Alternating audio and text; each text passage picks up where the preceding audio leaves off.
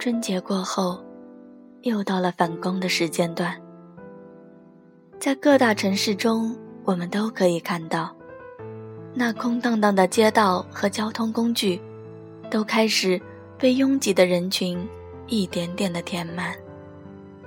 开始，有一辆又一辆的大巴，向着大都市输送着外来的疲惫人群。这场劳动力的大迁徙，场面甚是壮观。而惊叹背后，有着一双双清澈的眼睛，在不舍地注视着，在贪恋节日的那几天所留下的熟悉而又陌生的气息。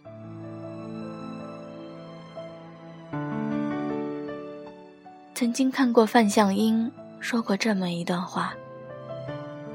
有这样一群孩子，他们还在嗷嗷待哺时，父母就远离他乡，到遥远的城市去谋生糊口。很多时候，他们只能从电话中，或者从偶尔寄来的汇款单中，才能感觉到父母的存在。当别的孩子都在享受花样年华的时候，他们却被留在乡下，孤独的像荒草一样生长。而人们给这群孩子起了一个酸楚的名字——留守儿童。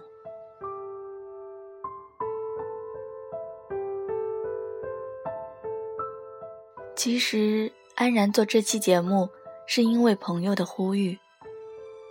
这段时间。也看了不少关于留守儿童的新闻，而每一则都很心酸。四兄妹留下一纸遗书，就服食农药，自杀身亡。安徽十二岁的少年亲吻爷爷后自缢，留下遗书说：“想念外出打工的父母。”有人会说。有头发，谁想做蜡梨？的确，为了生活的无奈，我们都想拥有先苦后甜的结果。为了生活，孩子们没有选择的权利。为了养家糊口，父母只能选择不停的奔波。我们谁都没有权利去说谁对，谁错，因为。这根本就不存在是非黑白，而现在说出这些，并不是想去指责些什么，只是想让更多的人关注到这个现象，因为仅仅靠个人的力量是不够的，社会的关爱不可或缺，只有让物质与精神同在，才能让那些孩子们重拾脸上的笑容。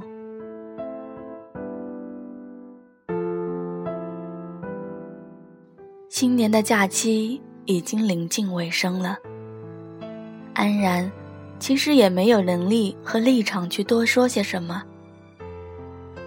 只是希望社会能给这些孩子再多一份关心，多一份照顾。而关于教育和农村建设方面，也希望能够得到更多的关注，让那些外出的父母，即便。只是留在这一方小小的土地上，不用再东奔西跑，也能一家人幸福地生活在一起。